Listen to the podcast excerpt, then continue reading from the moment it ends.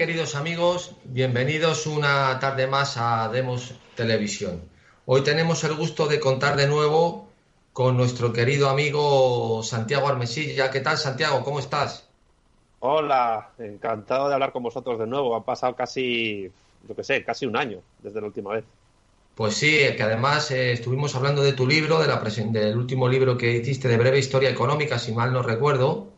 Sí, breve historia de la economía. De la economía, perdona. Efectivamente. Y nada, te ibas para Argentina, que estás ahora mismo en Buenos Aires eh, realizando un trabajo de investigación acerca de la política eh, llevada a cabo por ese país desde los años 80, 83, creo que me has dicho antes de empezar el programa, hasta ahora. Y bueno, te queda todavía, según nos estabas diciendo, pues prácticamente un año entero más allí. Sí, la beca me acaba a finales de noviembre de este año y en diciembre ya regreso a la madre patria. Bueno, antes de empezar nuestro programa que va a hablar sobre el tema catalán y sobre el tema del discurso del rey, etcétera, mm, me gustaría eh, que nos contaras un poco cómo se observa la política nacional y cómo se ve desde fuera, como un observador no inercial, todo lo que está sucediendo en España. Hombre, pues teniendo en cuenta que son 13.000 kilómetros de distancia los que hay entre la península ibérica y el cono sur y entre Madrid y Buenos Aires, se ve con eso precisamente, con distancia, eh, con un poco más de frialdad, si, si, si, lo quieres decir así. Yo estoy al tanto de todo lo que pasa todos los días en España, a nivel político, gubernamental, social, etcétera, económico también. Eh, pero sí es cierto que cuando no estás sobre el terreno, pues la forma en la que puedes ver las cosas, pues es bastante más fría es bastante más, eh, es menos en caliente que si estuvieses viviendo allí. De todas maneras, mm, siempre se ve con preocupación, con preocupación, con no con alarmismo, pero sí con, pero sí estando un poco alerta, incluso desde el análisis político, de, de los movimientos que pueden desarrollarse a nivel político y social por parte sobre todo del nuevo gobierno, un gobierno pues eh, bastante peculiar, que es una especie de farsa de, aquel Frente Popular que hubo en el 36 y donde eh, la oposición no sabe caracterizarlo, pero tampoco ellos pues pueden hacer mucho porque ya sabemos que, en primer lugar, la, acción gubernativa española depende de los presupuestos generales del Estado que se voten en el Congreso y luego además depende también de los límites eh, económicos que, que, la Eurocámara, que el Parlamento Europeo y por tanto que Alemania te ponga y que a nivel militar te ponga Estados Unidos. Ya estamos viendo lo que está ocurriendo ahora con Ábalos, Delcy Rodríguez y la administración Trump, que prácticamente pues le incluso están pensando, como he leído hoy en, un medio de comunicación, eh, llamar a consultas al ministro Ábalos. Es decir, los márgenes de maniobra que tiene el Estado español son muy limitados a escala internacional y lo que va a intentar hacer el, gobierno actual es movilizar a movimientos sociales para presionar a la oposición para que parezca que está ejerciendo algún tipo de soberanía, pero es una soberanía absolutamente falsa. O muy limitada, si queremos. Desde luego. Muy bien, pues eh, en este sentido, porque no deja de ir eh, orientado a lo que es la soberanía de una nación política, eh, vamos a hablar hoy en nuestro programa acerca del último acontecimiento que, vamos a decir, a nivel eh, más notorio desde el punto de vista político, que aunque fuera una cosa un procedimental o, vamos a decir como algo, como si fuera un ritual que fue la apertura de la decimocuarta legislatura, el acto en el que presidía el rey, y en el que se suscita una serie de elementos o de mm, situaciones que ponen de manifiesto realmente en qué situación se encuentra España como nación, eh, por no decirlo, eh, como, y, también como Estado. Eh, la noticia que hemos cogido para abrir es una noticia de hace un par de días que es de Merichel Batet, la presidenta del Congreso, en el que ella mm, dice que los grupos políticos independentistas con presencia en la Cámara incurren en una contradicción al ausentarse del hemiciclo durante la sesión de apertura solemne de la legislatura. Eh, dice después eh, que eh, la presidenta del Congreso dice que forma parte de la libertad de cada grupo resolver si están o no presentes en la sesión, pero también de sus contradicciones.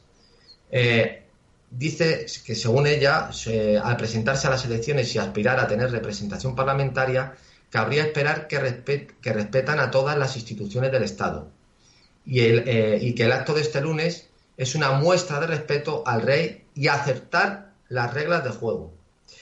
Eh, dice ella que esa contradicción tendrán que explicarla y que la pluralidad política que ejemplifica la variedad de partidos y formaciones políticas con escaño ha llegado para quedarse. Bien, eso por un lado. Y luego, de una manera breve, eh, de una manera breve no, voy a leer el breve manifiesto que hacen estos partidos eh, independentistas para no asistir a, ese, a, esa apertura. Dice, el título, el frontispicio de, este, de esta aberración se llama No tenemos rey, democracia, libertad, repúblicas. En plural. Las fuerzas políticas independentistas, soberanistas y republicanas firmantes de esta declaración queremos manifestar. La monarquía española y su máximo exponente, el rey de España, no nos representa. La sociedad catalana, vasca y gallega rechazan mayoritariamente la figura de una institución anacrónica heredera del franquismo que sustenta que se sustenta, perdón, en el objetivo de mantener e imponer la unidad de España y sus leyes, negando así los derechos civiles, políticos y nacionales que asisten a nuestras ciudadanías y nuestros pueblos. En el camino democrático hacia la libertad que aspiramos, el rey no es un interlocutor válido para nosotras y nosotros, ni tiene la legitimidad de nuestros pueblos, ni le reconocemos ninguna función política. Menos aún cuando su papel para con nuestras naciones no ha sido otro que el de intentar imponer proyectos y valores antidemocráticos, como quedó demostrado en el discurso autoritario pronunciado el 3 de octubre. La monarquía española es un estamento que no responde a los valores republicanos de libertad, igualdad y democracia que tanto los ciudadanos y ciudadanas de nuestros pueblos como la mayoría sociales del, del Estado anhelan. Una democracia real solo será posible desde la ruptura con la herencia, las bases y valores que representan al rey y su figura, que representa el rey y su figura. Por ello, consideramos que el rey y la monarquía deben dejar de ejercer su tutela sobre la ciudadanía y sobre los gobiernos y parlamentos que de la voluntad popular emanan. Solo así se podrá dar cauce a soluciones basadas en el respeto a la voluntad popular, la libertad y la democracia. Bueno, Santiago, antes de hablar yo, tú que eres el invitado, ¿cuál es tu criterio sobre esto? Bueno, me preguntas en el fondo por el criterio de, dos noticias eh, que se complementan. Por una parte, lo que tenemos es el discurso de circunstancias de Merichel Batet, que mm, básicamente lo que pretende es eh, eh, mostrar algún tipo simplemente de institucionalidad política, es decir, soy la presidenta del Congreso de los Diputados, tengo que ejercer como tal y llamar, entre comillas, al orden a los partidos separatistas y por eso les digo que es una falta de respeto no ver al rey, aunque es una falta de respeto no ver al rey, pero al mismo tiempo hay que respetar la falta de respeto de no ver al rey. Y para eso eh, pactan con ellos en el Poder Legislativo pues eh, ejercer eh, el gobierno. ¿no? Y por otra parte, pues tenemos un, un escrito que tiene dos lecturas, una lectura interna para la parroquia separatista que les vota, para que no, para que vean que son activos eh, constructores de las nuevas repúblicas, aunque estén votando a un gobierno español. Y en segundo lugar, pues bueno, pues porque estos partidos separatistas, y en el fondo Podemos también, y alguna y, los sectores más eh, estúpidos del PSOE, pues se están dando cuenta que eh, la monarquía ahora mismo, el rey, ejemplifica la unidad de España como institución. Y ya esto ya no es una cuestión de si importa construir una república española o no, sino que simplemente hablar de república, hablar de democracia, que es una visión fundamentalista democrática de la misma, eh, si hablan de democracia real en vez de hablar de democracia realmente existente, pues con ello básicamente lo único que hacen es eh, presionar lo máximo que pueden para tratar de acabar con una institución que ahora mismo es de las pocas, junto con el ejército, eh, que, pueden ejemplificar precisamente eso, la unidad de España y unificar a todas las regiones españolas yo creo que, eso también explica un poco pues la absoluta eh, nulidad de los poquitos republicanos españoles que quedan, entre otras cosas porque nunca, básicamente desde la Segunda República no ha habido un proyecto republicano español ni que merezca la pena, ni racional, ni absolutamente eh, consistente. Hay que tener en cuenta que en España ha habido dos repúblicas, las dos fueron estrepitosos fracasos. La primera era federal y no duró absolutamente nada. La segunda era unitaria, integral, pero se produjo en ella unos conflictos de lucha de clases que llevó a una guerra civil que prácticamente era, en el contexto de la dialéctica de Estados y de imperios de los años 30, la primera gran batalla de la Segunda Guerra Mundial. Y desde entonces, pues lo que tenemos es una monarquía eh, parlamentaria, constitucional, al estilo eh, pues, eh, de los Países Bajos o de los países escandinavos o de Inglaterra, que copian algunas cosas la Constitución de la República, de la República Federal de Alemania. Y ante eso se revelan estos partidos políticos que tienen asiento en el Parlamento, en el Congreso, en el Senado, cuando, mm, bueno, partido dice parte, parte de un todo, y ellos no quieren formar parte de ese todo, sino que quieren romper ese todo. Y de ahí que ataquen a la monarquía, porque el ataque a la monarquía es el ataque a España. Ellos quieren acabar con la monarquía porque quieren acabar con España. Entonces hablan de democracia real, hablan de nosotros y nosotras, tienen un lenguaje, lenguaje ahí semiprogre bastante analfabeto funcional, pero que para su parroquia funciona. Ante eso, ¿qué oposición hay por el resto de partidos? Podemos y, el PSOE no se van a oponer porque dependen de ellos para poder gobernar. El Partido Popular está a verlas venir y prácticamente la única oposición real partidaria que hay a este, a este devenir separatista es un partido liberal conservador con un programa económico semi-binarquista, semi-libertario, que es Vox. Con lo cual la situación es mm, entre mala y peor. Eh, muy bien, Santiago. Bueno, yo eh, lo primero que quería o quiero hacer recalcar es que ellos dicen en ese frontispicio, en ese rótulo, como habláis vosotros en la Escuela de Oviedo, dice, no tenemos rey, democracia, libertad, repúblicas, en plural. Es decir, eh, no tenemos repúblicas dentro de una nación política. O sea, que esta gente que ocupa un, un escaño en el Parlamento Nacional se queja de que no tienen repúblicas. O sea, es como si un escocés se quejara pues, de que no tiene representación aquí en España o algo por el estilo. No entiendo muy bien, desde, un punto de vista análogo, ¿no? No entiendo muy bien qué, pretende eh, eh, decir que no tienen república. Bueno, es que si fueras una república, tú no pertenecerías a España, tendrías tu propia soberanía y así la ejercerías de manera autónoma. Pero eh, vamos al asunto, vamos a ver. Es que, eh, perdona que te corte, eso es básicamente lo que quieren. Cuando dicen que no tenemos república, se refieren a que no tienen república vasca, gallega y catalana. Ellos, si hay una república española, una monarquía española, les trae sin cuidado. El ataque que hacen a la monarquía española es en tanto que representa a la nación española y representa la unidad de España, debido, entre otras cosas, a el efectivo y fuerte discurso que hizo el monarca en su día después del, del, falso referéndum, del, del malogrado referéndum ilegal del 1 de octubre de, 2017. Si hubiese un presidente de la República, si España fuese una república mm, presidencialista o parlamentaria, atacarían también al presidente o al primer ministro de la República, en tanto que ejemplifique dicha unidad. Como atacan al rey, como atacan a la Guardia Civil, como pueden atacar al ejército, porque el proyecto que ellos tienen es estar en las instituciones españolas para minarlas. Lo que ellos quieren es destruir España como nación política. Les da igual el formato del Estado que tenga. Les da igual si el formato es comunista, fascista, liberal, eh, socialdemócrata. Eso es lo de menos. Ellos son hispanófobos, son antiespañoles. y lo que quieren es destruir España. Ahí vamos. Eh, eh, eso es lo que quería yo introducir. Vamos a ver. Eh, en primer lugar, es de insolvente mental las declaraciones de esta señora, Merichel Batet, al decir que es una contradicción que estos partidos no estén en la apertura de la legislatura. Pero vamos a ver, señora mía, pero vamos a ver. ¿Qué mayor contradicción, o sea, no es, la mayor contradicción del mundo que una nación política albergue en su seno, legitime y legalice partidos que persiguen la destrucción de la nación y del Estado? ¿Qué nación del mundo permite partidos de facto en su eh, ideología, en su manifiesto, en su acción política, partidos secesionistas, independentistas. Precisamente la Constitución significa antes que la materialización de la separación de poderes a través de una representación se, eh, simboliza la unidad del sujeto constituyente. ¿Cómo narices va a existir una constitución en la que haya elementos legitimados para destruir la unidad de ese sujeto? Pero es que esto es de ABC, eso ya lo decía Calen Smith. O sea, quien rompe la unidad del sujeto constituyente está rompiendo la Constitución, o sea, la nación. Es que eso es de, perogrullo.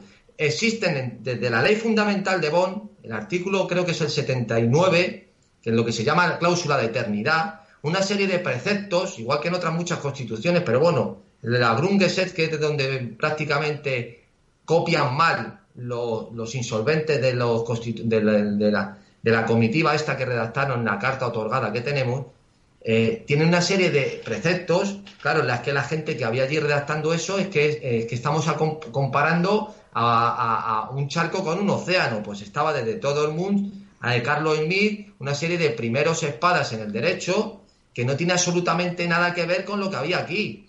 Entonces, eh, hay una serie de elementos medulares nucleares que son totalmente, incluso con un país ocupado, que, que dan fuste a una nación que redacta una ley fundamental con una ocupación americana. Pero es que lo que ocurre aquí, lo que ocurre aquí... Hay que tener en cuenta que la Constitución española eh, que tenemos actualmente se redactó bajo la tutela de poderes externos.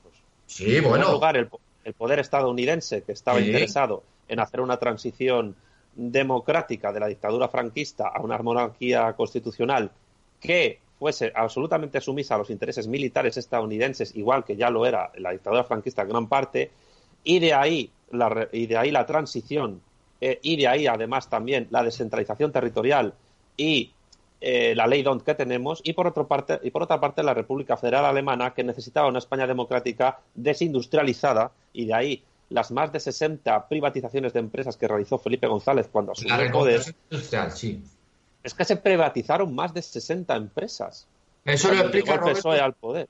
Eso lo explica Roberto Centeno muy bien, cómo se destruye toda la industria, cómo con Franco había un 36% del PIB era del tejido industrial y ahora es de un 14 más o menos. Y cómo se va destruyendo las cabañas lecheras, cómo se destruye toda la industria siderúrgica a cambio de, ese peaje por estar en la Unión Europea, por estar eh, homogeneizarse a esos países supuestamente de, nuestro entorno más avanzado. Pero a lo que espera que termino con esta idea. La cuestión, y, es muy importante porque está señalando eh, el meollo del problema español. El meollo del problema español, que hay varios, pero uno de los más importantes es nuestra propia constitución, la que tenemos. Yo recomiendo mucho eh, un artículo que está en el número uno de La Razón Comunista, que es una revista que hemos empezado hace tiempo, de Alicia Melchor Herrera, precisamente sobre esas privatizaciones eh, de empresas españolas que realizó el PSOE con Felipe González al mando.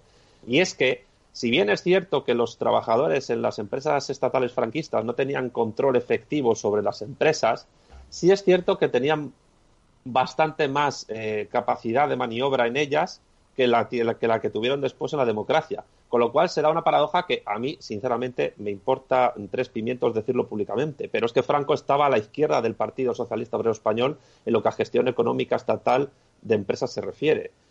Eh, con la descentralización de, la gestión económica del Estado por la liberalización y con la descentralización regional que se da mediante la Constitución, España se queda eh, prácticamente sin soberanía política y sin independencia económica, porque por una parte depende de la OTAN eh, militarmente para maniobrar, España es, necesario que esté unificada a nivel político-militar para servir de rompeolas a las migraciones del a, los inmigrantes del tercer mundo. Al mismo tiempo, dependemos militarmente, nuclearmente de Francia, que es la gran potencia nuclear de la Unión Europea, y más ahora después del Brexit. Porque no sé si sabes que Francia es el estado, el tercer estado en el mundo que más bombas atómicas ha explotado. El Reino Unido era la segunda potencia nuclear de la Unión Europea. Al irse el Reino Unido, Alemania, que es un gigante económico pero un enano militar, necesita controlar el poder militar francés para poder hegemonizar Europa, pero para eso tendría que destruir Francia. De hecho, esta noticia pasó desapercibida para mucha gente el año pasado, pero Merkel sugirió que el asiento que tiene Francia en el Consejo de Seguridad de la ONU lo tuviese la Unión Europea y no Francia como tal. Evidentemente, Macron se negó a ello, eh, porque la grandeur de la Francia a nivel de política exterior se acabaría si eso ocurriese. ¿no? Y además, la geopolítica derivada de la Segunda Guerra Mundial acabaría. Pues bien, volviendo a la cuestión de la Constitución. La Constitución española tiene mm, varios artículos polémicos. Bueno, polémicos, digamos, problemáticos, que nos han llevado a la situación actual. Eh, vayamos al, más problemático de todos, que es el que le lleva a Podemos a defender que España es un Estado plurinacional, y es el artículo 2 de la Constitución. Echa la ley, echa la trampa, porque el artículo 2 de la Constitución, y esto es un error que cometen los mal llamados constitucionalistas, que tanto tú como yo hemos criticado en multitud de ocasiones, es que leen ese artículo solo la parte que les interesa. Ese artículo dice eh, la soberanía reside en la indisoluble unidad de la nación española, eh, patria común indivisible de todos los españoles. Hasta ahí leen los constitucionalistas del 78 de la Constitución. Pero se olvidan omitir la segunda parte del artículo que dice y reconoce eh, y reconoce las nacionalidades y regiones que la constituyen España. La contradicción se produce cuando hablas de nación española y al mismo tiempo hablas de nacionalidades sin especificar cuáles son. ¿Por qué? Porque si a eso le sumamos el título octavo de la Constitución, que es el que regula el funcionamiento de las comunidades autónomas y las competencias que pueden llegar a desarrollar, prácticamente cualquier comunidad autónoma se puede reconocer a sí misma como nación. Y de hecho, el Estatuto de Autonomía que se puso promulgar en Aragón, eh, promulgado por Podemos, quería reconocer a Aragón como nación. Y de hecho, el intento de construir ahora una comunidad autónoma eh, eh, leonesa que, que, cubra las tres provincias de Castilla y León orientales en la frontera con Portugal, León, Zamora y Salamanca, en algún momento también podría reconocerse como nación. Si a eso le sumamos que las competencias autonómicas y estatales pueden bailar bastante y las autonomías pueden llegar a asumir competencias estatales sin ningún tipo de problema y por eso el PNV apoya al gobierno porque quiere seguridad social, etcétera, pues ahí es donde tenemos el problema. El problema es que la dialéctica de clases de estados y de imperios que en los años 70 y 80 conformó lo que es la España constitucional del 78 ha dado lugar a una España que eh, administrativamente es centrífuga y se disuelve en Europa. Se disuelve en Europa bajo observación de la OTAN y se disuelve en Europa porque las comunidades autónomas tienen la capacidad legislativa y ejecutiva para disolver a la nación española.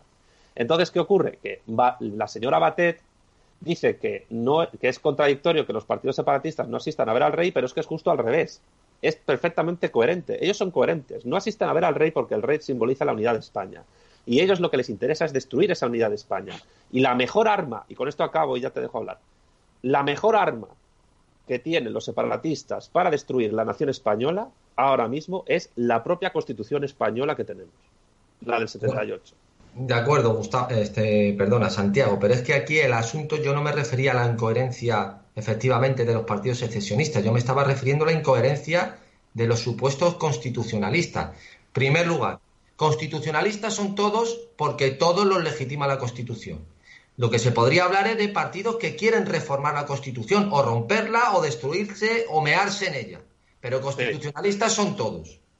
Eso por un lado. Luego, eh, eh, por otro lado, eh, en España, efectivamente, decía Schumpeter que está muy bien por preguntarse o condenar la actitud del criminal, o de, pero también habría que preguntarse por la responsabilidad de la víctima.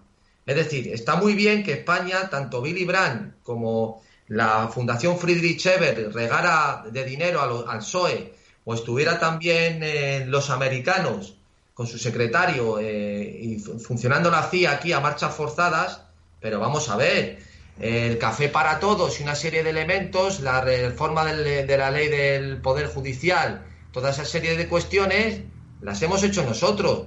Eh, todo el tema eh, de la ruptura que tanto eh, explicó y desarrolló en su vida Trevijano, como están todos los documentos que en su despacho se firmaron para no aceptar la ley de asociaciones y que los primeros en traicionarla fueron el Partido Socialista y el Partido Comunista, eso es una realidad material también que está ahí funcionando.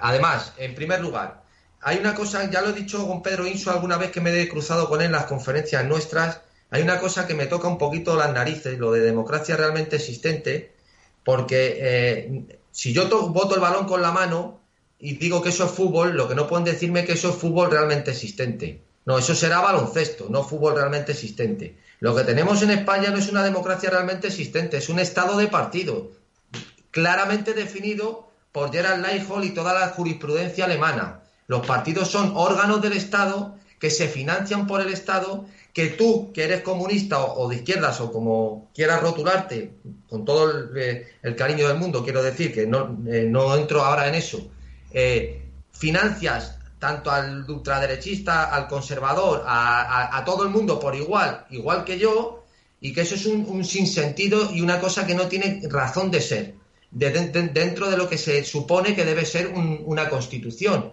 Ya no hablo de la financiación de los partidos, que eso es otro cantar pero desde el punto de vista de la nación política no tiene sentido de ninguna parte, que además eso sí lo decía Gustavo Bueno, que partido viene de parte, de una parte del Estado. ¿Cómo puede haber una parte que quiera disolver, destruir ese, eh, eh, el todo del que forma, del que es un elemento de ese, eh, en, ese, en ese conjunto, ¿no? Esto, esa singularidad, solo se da en España.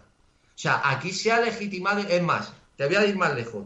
Las sentencias del Tribunal Constitucional que ilegalizan a Esquerra a, a Escala Rita Rock, no la ilegalizan por su ideología ni por su eh, ideario, le legalizan por sus acciones materiales. Es decir, que tú puedes estar predicando la destrucción de España, qué sé yo, la llegada de, del califato, que hasta que no tienen los tanques en la calle o estás degollando gente no te detienen, porque se basan en lo que se llama principio de sumisión constitucional, no lealtad constitucional, que es el que tienen, por ejemplo, los alemanes. Y entonces nosotros somos la pera limonera y somos, como te diría yo, pues como un conclave del Vaticano que permite que haya obispos protestantes, imanes, predicando el Islam dentro del Vaticano, en la iglesia cristiana, porque somos lo máximo en, democracia. el artículo, el artículo 1 de nuestra Constitución eh, define el Estado español actual como un Estado social y democrático de derecho, eh, basado en la libertad, la igualdad y luego el pluralismo político. ¿Qué ocurre también con ese problemático artículo 1 de la Constitución? En primer lugar, que define la ideología del régimen. Eh, cuando define del régimen del 78, quiero decir, eh, y no lo digo en sentido peyorativo lo de régimen, lo digo como en un sentido de régimen político, de sistema político. Sí, sí, eh, la ideología del, del, sistema político de la democracia del 78 se define cuando define al Estado como social y democrático de derecho, es decir, socialdemócrata. Sí, exactamente. Todos los, todos los, absolutamente, sin excepción, sin excepción, todos los partidos eh, políticos que concurren a elecciones en España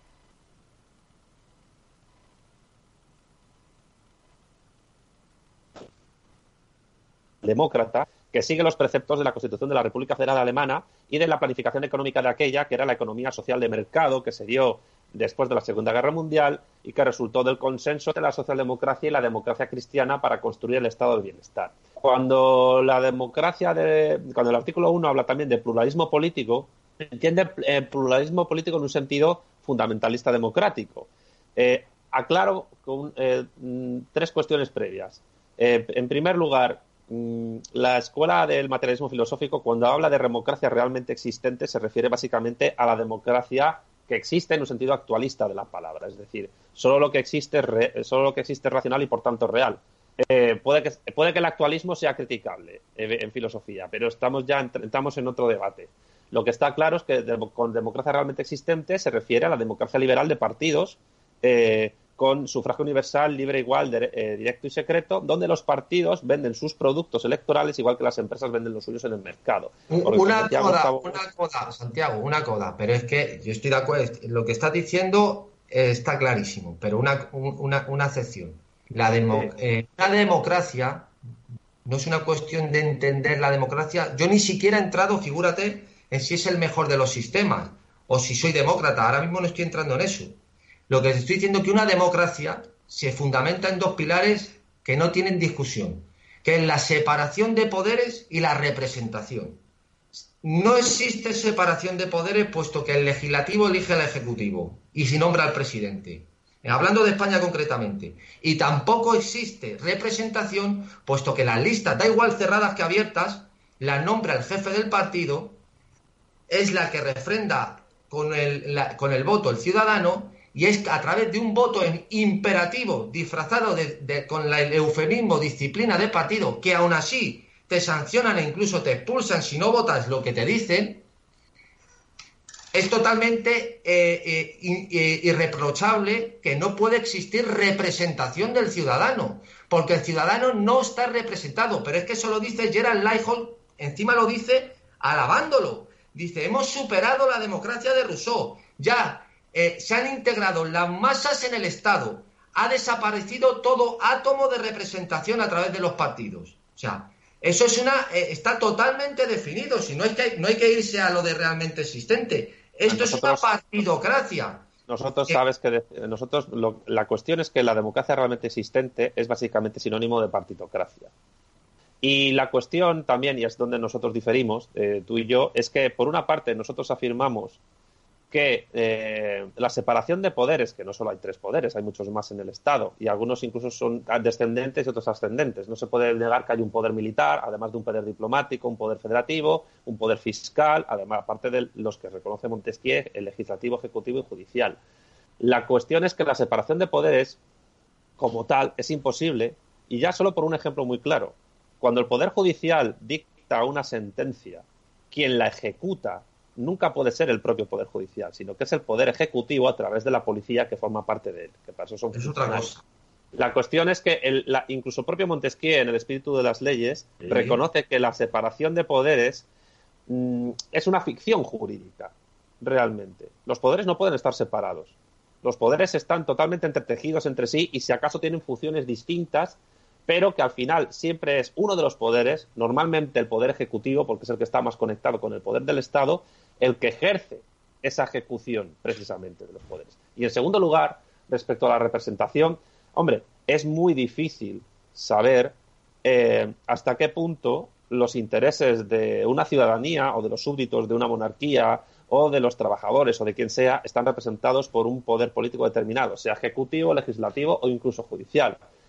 Por, por, dos motivos pragmáticos. En primer lugar, porque en muchas ocasiones los poderes descendentes del Estado tienen que realizar acciones que vayan en contra de los intereses de los que supuestamente representan, de la población, y en muchos casos por su bien. Y en muchos casos el poder del Estado tiene que mentir a la población para poder eh, salvar a esa población de algún tipo de, calamidad.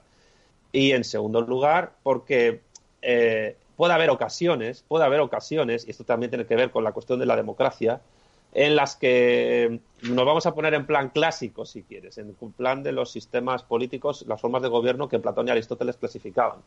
Puede haber ocasiones en las que una aristocracia, una oligarquía o incluso una tiranía representen mejor los intereses de los, de los gobernados que una democracia, basada a lo mejor o de, en, en, hay que tener, además hay que tener en cuenta una cosa, que tanto para Platón como para Aristóteles, eh, la democracia era una degeneración para Platón de la politeia y para Aristóteles de, de la república. Y era, una, y era una degeneración en base a lo que ellos habían experimentado en la Atenas de Pericles con los sofistas, porque entendían que los sofistas eran simplemente unos demagogos que engañaban a la población eh, hablando de representación política. Una de las características básicas de la democracia realmente existente y que, eh, que bueno criticaba y clasificaba y que tiene que ver además con el articulado constitucional que nosotros tenemos y la cuestión del pluralismo político es que en base o en defensa de ese, sub, de ese pluralismo político que nunca se sabe qué límites tiene y de ahí que tanto se defienda ahora la, eh, la, la, cantidad de partidos que tenemos ahora mismo en el hemiciclo, es que eh, se vende como algo normal lo que no es más que sofistería, lo que no es más que sofística y demagogia. Nadie puede negar que Pedro Sánchez, ha llegado, eh, que es un tipo hábil, porque para eso es presidente del gobierno, ha utilizado la, demago la demagogia más, burda y la mentira política más eh, execrable para poder llegar al poder. Porque normalmente si no mientes no puedes llegar al poder. Y evidentemente él ha mentido, va a mentir, va siguiendo mintiendo constantemente. Y si la gente le vota, que eso también es importante, porque también es un poder ese, el poder de la gente votando, es porque no le votan por lo que afirme, sino que le votan en base a aquello contra lo que ese hombre señor está. ¿Y contra qué él está? Contra el fascismo, lo totalitario, franco, que representa a Vox. Y yo no estoy defendiendo a Vox ni tengo nada que ver con Vox. Pero lo que está claro es que el gobierno de coalición que tenemos ahora, eh, de izquierda indefinida, degenerada de la socialdemocracia con populismo, que es PSOE más Podemos, votados por los partidos separatistas, se ha conformado simplemente por el miedo al crecimiento mayor de Vox y a sus 52 escaños. Pablo Iglesias Turrión lo que pretende, a mi juicio, es convertirse en una especie de Mateo Salvini de izquierdas, eh, que utilice su posición en el gobierno como vicepresidente para hacerse valer él como, como, el gran líder del gobierno, como ha hecho Salvini en Italia, pero en signo ideológico contrario, y apoyarse en una supuesta mejor gestión gubernamental para ganarse a la población. Los separatistas que ganan con un gobierno del PSOE y de Podemos, pues un aliado directo o indirecto para sus fines de romper la unidad de España. Aunque esa unidad de España ya se va disolviendo gracias al articulado constitucional. El problema para mí ya fíjate, yo te diría que ya no es ni siquiera una cuestión de democracia o una cuestión de, tiranía o de aristocracia o de oligarquía.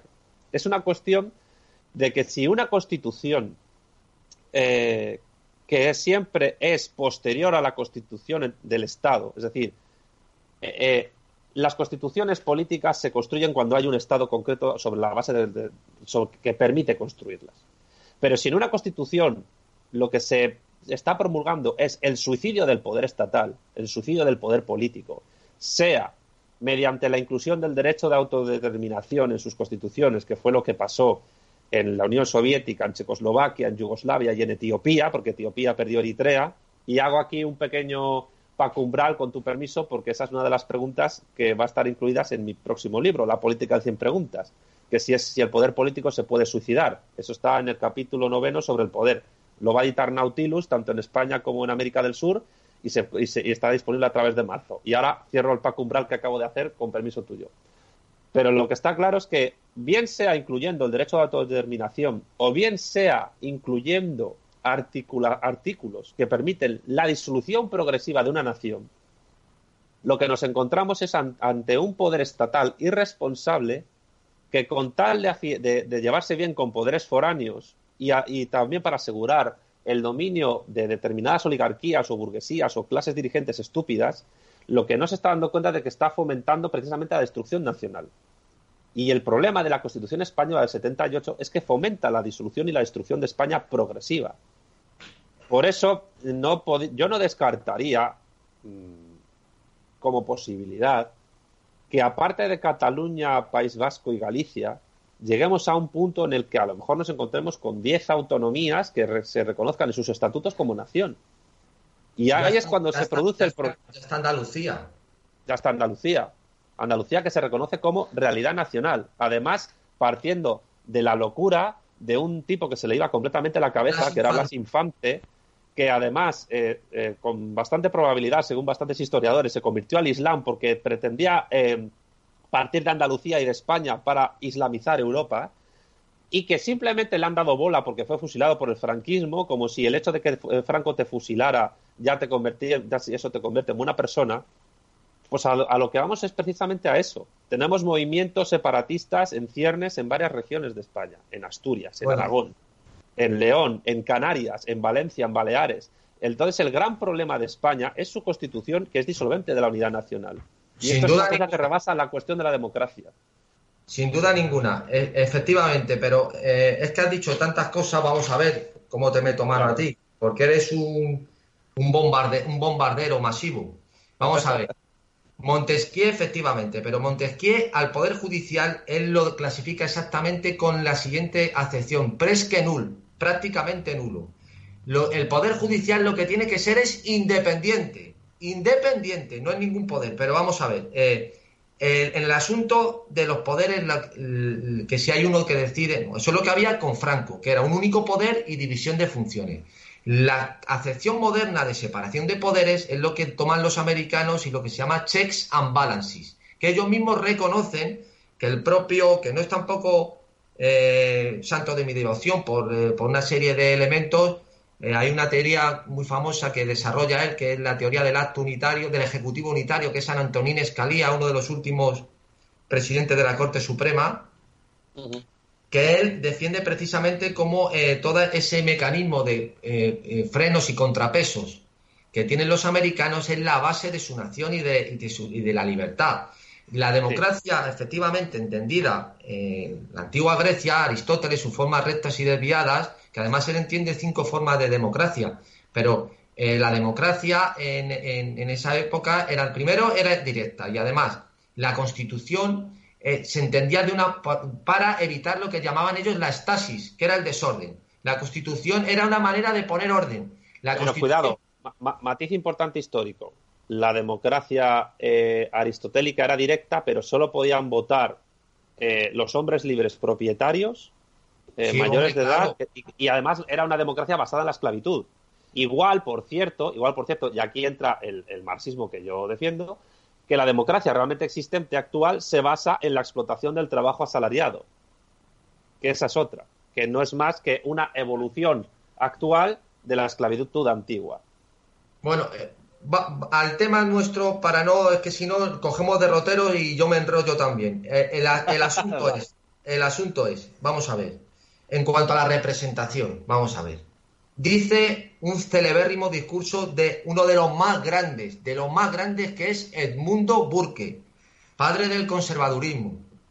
Eh, dice, y hay una obra que tiene él que se llama Reflexiones sobre la Revolución Francesa, que si no has leído te va a gustar mucho, que habla precisamente de la nación, pero él le dice Estado en ese momento, pero refiriéndose a la nación.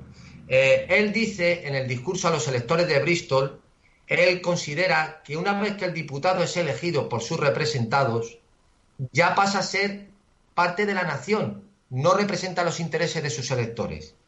Error, error, porque precisamente el representante, el representante tiene que ser de aquellos, que, aquellos a los que representa, de los intereses de los que eh, representa, porque le votan los de su distrito, lo que sería en la antigua Grecia los demos, eh, y, es el que conoce las necesidades, las querencias, eh, su tierra, eh, la economía, lo que realmente las necesidades políticas de sus electores. Lo que no puede aparecer ahora un señor que viene de la huerta murciana y ponerse a hablar, qué sé yo, de las operaciones siderúrgicas del País Vasco, de los astilleros de Galicia, hablando de industria sin tener ni puñetera idea. Eso es... Cuidado, porque puede darse el caso que un señor de Murcia sepa más sobre los astilleros eh, del País Vasco que un vasco. Pero eso es otra cuestión. La representación en los distritos. Cuidado, una cuestión sobre Burke. La representación en los distritos que tanto se defiende desde la jurisprudencia anglosajona. Vámonos al caso práctico del Brexit. ¿Acaso el Partido Laborista, mm. que hay muchas quejas en el Reino Unido por eso, no ha traicionado a los trabajadores británicos que estaban supuestamente representados por ellos en sus distritos, al no defender la soberanía de la industria británica que se ha ido minando poco a poco desde los, en los 40 años que ha estado dentro de la Unión Europea, y no deja de ser curioso que hayan sido partidos conservadores, los Tories y el UKIP, los que han representado mejor los intereses de la clase obrera británica, hasta el punto de que ha habido viraje en un montón eh, de, regiones de Inglaterra que eran era el hegemón allí, o sea, el partido hegemónico durante décadas había sido el Partido Laborista, ya han acabado votando a Boris Johnson. Es decir, el formalismo jurídico que pueda representar, que pueda ejemplificar un distrito en, Inglaterra, si al final en ese distrito el partido político de turno, el laborista, defiende más intereses globalistas, europeístas, pues acaba derivando otra cosa. Pero, Lo digo porque ese, parámetro al final se, se ha roto con el Brexit. Santiago, vamos a ver, eres un cabroncete porque me cambia de un lado a otro y me dejas loco porque... Es la dialéctica. Vamos, a ver, vamos a ver. Me, voy por un registro... Eh, para, el, tema es que el ciudadano básicamente tenga un mecanismo de control del poder. Eh, cuando aquí hablamos, por ejemplo, de, de representación o democracia, lo que no lo presentamos efectivamente como algo ideal. No significa que ya se acabe en los males del mundo y que se acabe la corrupción y que se acabe. No, hombre, no. Lo que estamos hablando es que el ciudadano tenga unas herramientas, que luego veremos si las usa o no, o, qué uso hace de ellas, pero que tenga unas herramientas para frenar al poder. El mecanismo de, frenos y contrapesos, que lo explica perfectamente toda la jurisprudencia americana, es que siempre un poder está enfrente del otro. en el caso del ciudadano, que tiene su pequeño, el representante, su oficina para ver a todos los vecinos, atenderle y ir los sábados allá a, hablar con, el señor Smith y con su prima, tiene un mecanismo de recall, de revocación, que si no cumple lo que ha prometido, tienen la herramienta para poder destituirle. Eso es de lo que estamos hablando. No, nos estamos yendo más lejos. No nos estamos yendo a un idealismo de que se acabarían todos los problemas que tú estás diciendo que se presentan o dan unas soluciones distintas a las que teóricamente podrían darse con este modelo, ¿no? Eso es simplemente lo, que, quería yo te presento no es idealista. Yo te estoy presentando problemas materiales que, han decir, en Inglaterra en concreto. No, quiero decir que no que lo que tú me presentes sea idealista, sino que el modelo que parece que yo te presento que me pones esos ejemplos para decir no se cumple, es lo que quiero decir. Eh, y luego la Constitución, para retomar el tema de la Constitución, aquí lo que existe precisamente es que la Constitución quieren crear, recogiendo el guante que tú has lanzado, con lo de los artículos, a través, tú figúrate qué aberración, a través de una Constitución formal, quieren destruir la Constitución material de la nación española. O sea, la constitución material, que es el modo colectivo de vivir secular de una población, la quieren destruir con sus tradiciones, con todo, que es la que da fuste a una constitución luego formal, que es la que se materializa, que son las reglas de juego realmente de esa, de esa población, la quieren destruir. Es decir, no es, eh, eh, eh, no es una cuestión baladí, no es una cuestión anecdótica, que toda la historia de España, desde, su enemigo, su, imperiofobia, recogiendo la, el celebérrimo libro de esta señora, de Elvira, María Elvira Roca Barea, que la hemos tenido en el programa, una, una mujer encantadora, y toda la negación desde los reyes católicos o de la unidad de España no es una cosa anecdótica, tiene un sentido lógico, que es eh, crear una atmósfera de que aquí no ha existido nunca realmente una, una, constitución material, que le da fuste para eh, eh, ir introduciendo esos elementos formales de los que tú hacías, estabas apelando antes, para ir disolviéndolo ya definitivamente. Tú, ten en cuenta que, por ejemplo, cuando Puigdemont hace poco en el Parlamento Europeo y en un artículo aludía a que la democracia es más importante que, las leyes. Que, eh, El, democratismo de esta gente que piensa que democracia es votar, cuando el voto es, no es más que un procedimiento, que por cierto es muy antiguo, es incluso anterior a Grecia, se daba incluso en asambleas, eh, en asambleas de sociedades políticas prestatales donde incluso había hombres y mujeres que debatían cuestiones y a mano alzada votaban, o por otro tipo de, recursos. El voto se ha dado en, gobiernos aristocráticos, oligárquicos, en tiranías también se ha votado. En la España franquista se votaba, había referéndums. En las, dictaduras del proletariado soviéticas se votaba. En, en, Arabia Saudita, que es una monarquía absoluta, hay elecciones municipales donde incluso las mujeres pueden votar. Donde no había elecciones era en la Alemania nazi del Tercer Reich, porque el Führerprinzip eh, establecía, como tú bien sabes, como has estudiado Derecho, que era el propio Führer el que establecía jurisprudencia con sus actos y decisiones, con lo cual no había ningún tipo de contrapeso legal para poder eh, llevarle la contraria. Por eso, el Tercer Reich ha sido probablemente el gobierno mm, más eh, que más ha negado lo que es los contrapesos jurídicos al poder político, al poder estatal. Los contrapesos los ponen las leyes. ¿Cuál es el problema? Eh, y el Ejecutivo y el Judicial. ¿Cuál es el problema? Que si esas leyes, y la Carta Magna es la, ley suprema en España, hasta que empezó el hasta que se metió la Unión Europea, eh, porque ahí se ha visto la reforma del artículo 135, donde tenemos que ajustar nuestros presupuestos a lo que diga eh, la Unión Europea. Es muy grave que en una Constitución española aparezca un poder extranjero imperialista, Unión Europea, en su articulado. Con la, con la expresión, porque es lo que ocurre en el artículo 135 que eh, Podemos se quejó de ello, pero tampoco va a hacer mucho para poder contrarrestarlo. Lo grave es que una constitución, eh, y yo insisto en ello porque me parece el tema fundamental en nuestra conversación hoy, lo grave es que una constitución permita la disolución del Estado en un poder superior a través simplemente de una idea de democracia que se base en la, en la voluntad popular de la gente. Donde parece ser que la voluntad popular no, eh, de la gente pueda crear jurisprudencia, convirtiendo a la gente en una suerte de tirano.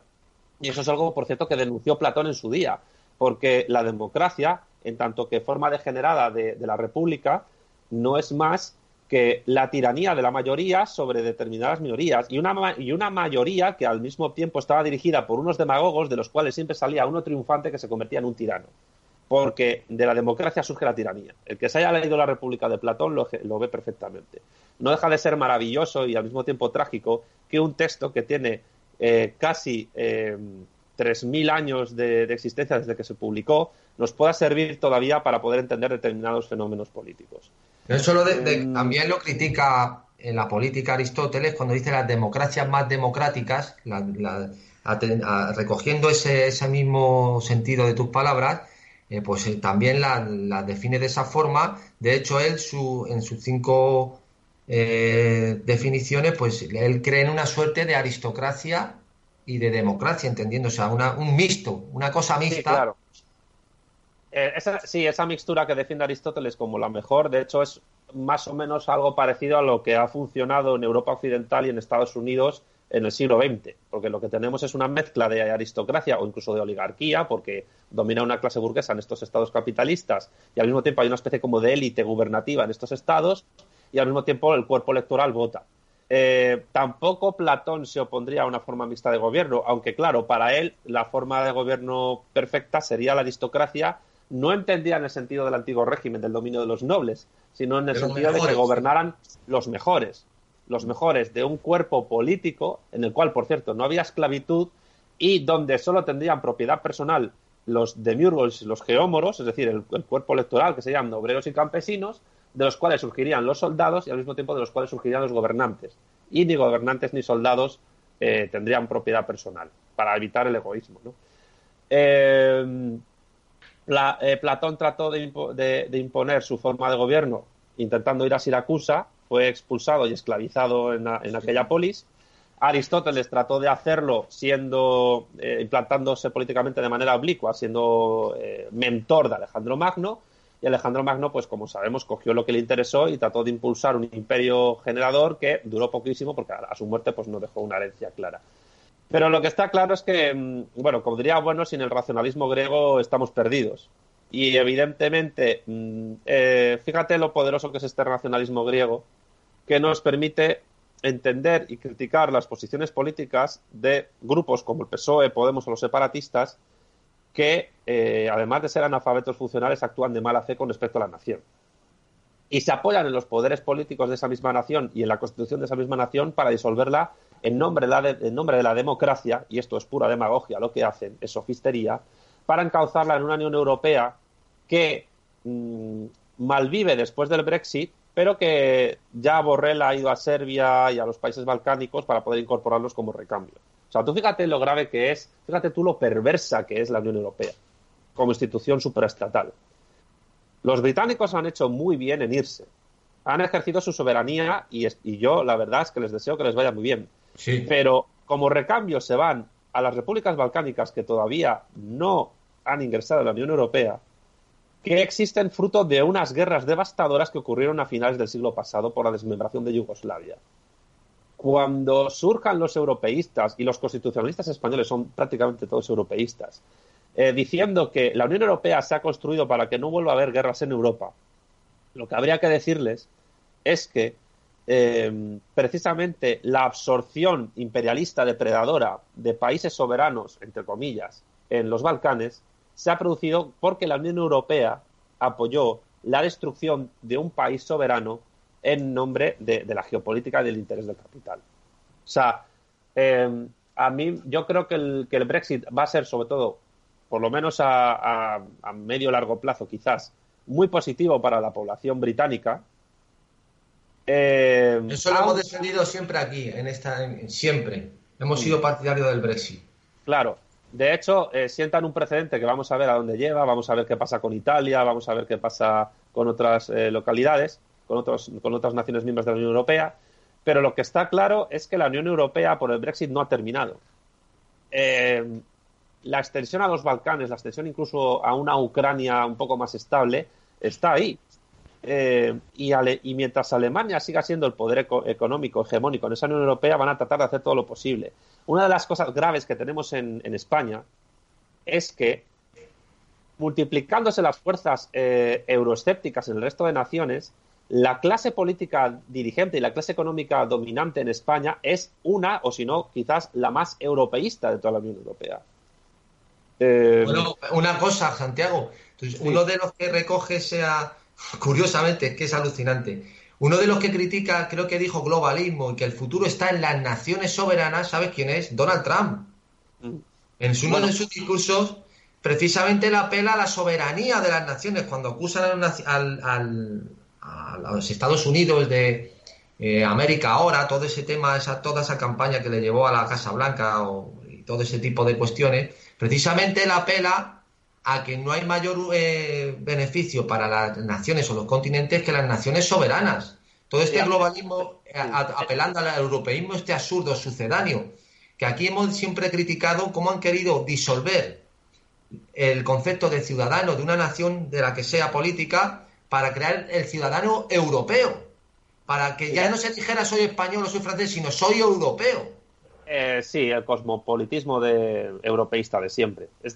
yo, como conclusión, te diría que vivimos un poco en un mundo al revés, donde es la derecha conservadora eh, no liberal, evidentemente, eh, o liberal conservadora incluso, la que defiende preceptos que la izquierda política definida ha definido siempre, como la soberanía nacional, mientras que la izquierda degenerada eh, del proceso de degeneración que la socialdemocracia ha tenido en Europa Occidental y de la caída de la URSS es la que está defendiendo preceptos que ha defendido siempre la derecha, que es la venta del patrimonio eh, político nacional al mejor postor extranjero. Y eso es lo que está defendiendo realmente PSOE y Podemos junto con los separatistas. Y por eso los separatistas atacan al rey, porque curiosamente el rey, en su posición institucional, y esto que voy a decir, se me van a tirar al cuello, pero es que me da igual, es que ahora mismo la figura institucional del rey está a la izquierda de los partidos separatistas que están más a la derecha que él. Aunque, y digo esto diciendo que las categorías de izquierda y derecha ahora mismo no explican absolutamente nada, porque han perdido completamente su, su sentido. Eh, y donde, y donde la dicotomía entre izquierda y derecha que tuvo sentido con la Revolución Francesa, aunque nunca fue universal, pues ahora prácticamente em, solo permite distinguir pues el aspecto físico de la gente, o a dónde pasa el ocio, o qué medios de comunicación sigue. Eh, yo creo que hay que empezar a, usar otro tipo de dicotomías, porque evidentemente la izquierda es cosmopolita, globalista y procapitalista y pro-neoliberal, mientras que Donald Trump, como tú bien dices, eh, si hubiera nacido eh, en los años 40 o 50, pues, sería bastante análogo, pues yo que sé, a una figura como Perón, a una figura como Nasser. Sin duda ninguna. Bueno, Santiago, vamos a ir acabando. Ha sido, creo que, una charla interesantísima. Me gusta un montón eh, discutir contigo y hablar.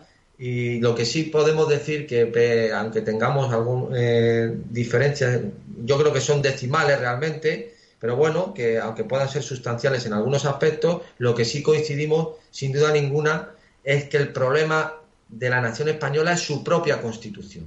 Yo creo que es precisamente la herramienta y el núcleo, la herramienta que utilizan los destructores de España de, como nación y precisamente es el núcleo de los problemas que tiene la España como nación. Yo creo que eso es algo que mm, tenemos totalmente claro y que precisamente y paradójicamente, que aquí sí se daría para otro programa, como precisamente Santiago, ya para terminar, aquellos que se erigen de manera incipiente, pero que han salido y, se han catapultado ya con 52 diputados, como defensores de la nación política, precisamente se agarran como herramienta a la Constitución, que es a la misma que se agarran los mismos que quieren destruirla.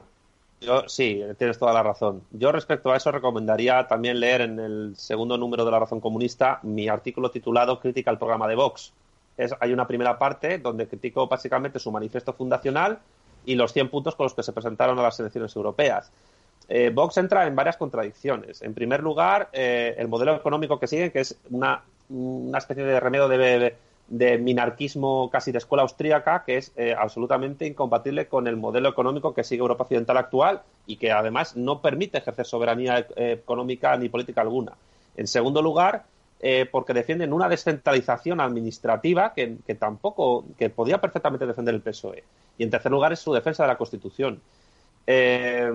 Por cierto, habría que criticar también el título que dedica la Constitución a blindar la figura del rey, del monarca, y más teniendo en cuenta a una figura como Juan Carlos de Borbón, que entre otras cosas vendió la soberanía de España, vendiendo el Sáhara Occidental a Marruecos y a Estados Unidos a cambio de él ser el rey y realizar la transición que le pedían desde la CIA.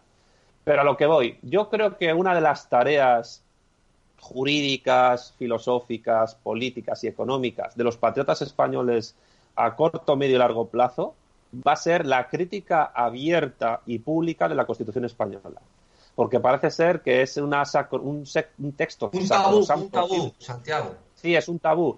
Es un tabú que hay que vencer. Es un tabú que no hay que tener miedo a, realizar.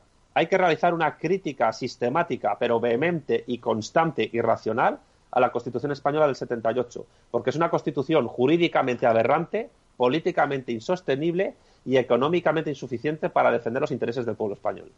Bueno, yo creo que tu, tres frases finales han sido estupendas, las suscribo yo también y quiero felicitarte por tu labor, la que estás haciendo de investigador, por tu prolija em, sucesión de artículos y todo lo que estás haciendo en Argentina, tanto en Argentina como cuando estás en España.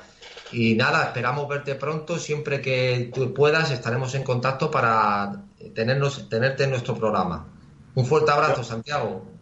Un fuerte abrazo a todos y nada, eh, un placer como siempre eh, trabajar con vosotros y participar de vuestros medios de comunicación.